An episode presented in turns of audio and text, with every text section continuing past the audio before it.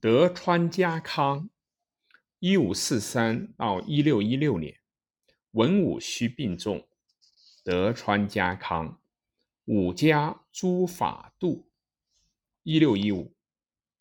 木川将军德川家康为人坚韧而隐忍，这一品质使得德川幕府平稳地度过了两个半世纪。德川家康使自己的家族从一个不知名的武士家族摇身一变，成为日本当仁不让的统治者，终结了日本年内战内战不断的状态。身为政治家、武将，他同样伟大。他在管理和经商方面的能力，使得日本在和平环境中获得了很长时间的繁繁荣。据说曾有人问德康家。德川家康，如果一只关在笼子里的鸟不会叫了怎么办？德川家康回答说：“我会一直等到它开口叫。”这个故事精炼地反映了德川家康超强的忍耐力。童年时期，他作为人质生活在相邻的强大家族中，这段经历无疑。磨练了他隐忍的品质，他受到了很好的待遇，接受训练，成长为一名武士、统治者。他还培养了驯鹰的爱好。但是，少年的德川家康一直没有什么权利。他听到父亲被害的消息时，他却无能为力，只能眼睁睁地看着家族财产被人瓜分殆尽。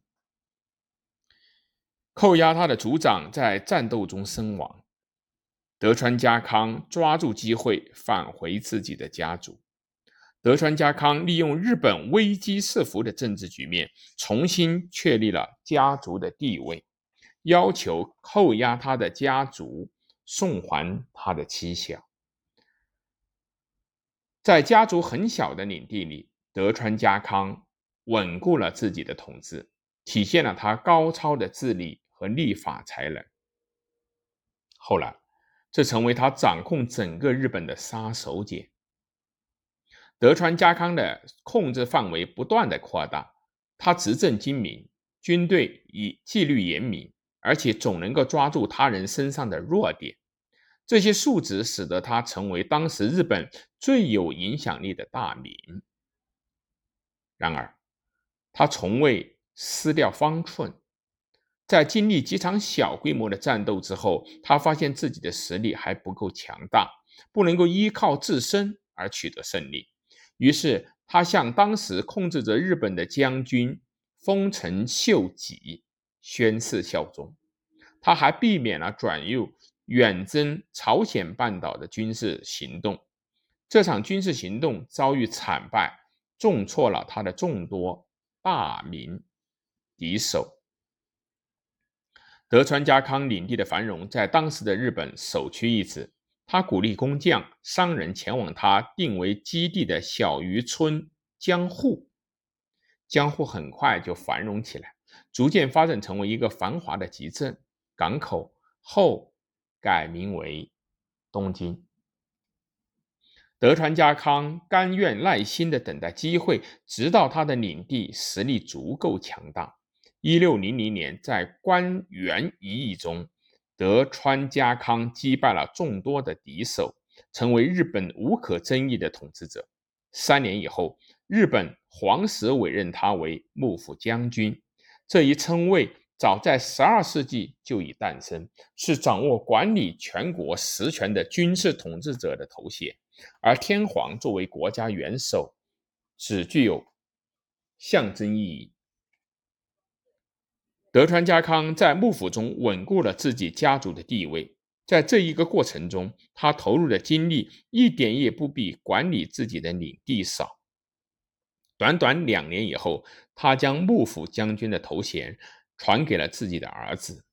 幕府将军一职在此后两百五十年间一直采取的是世袭制。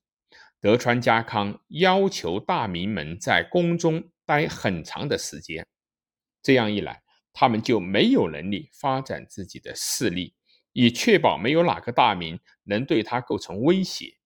当这些大名最终可以回到自己的领地时，他又将大名们的家人扣押在江户，作为人质。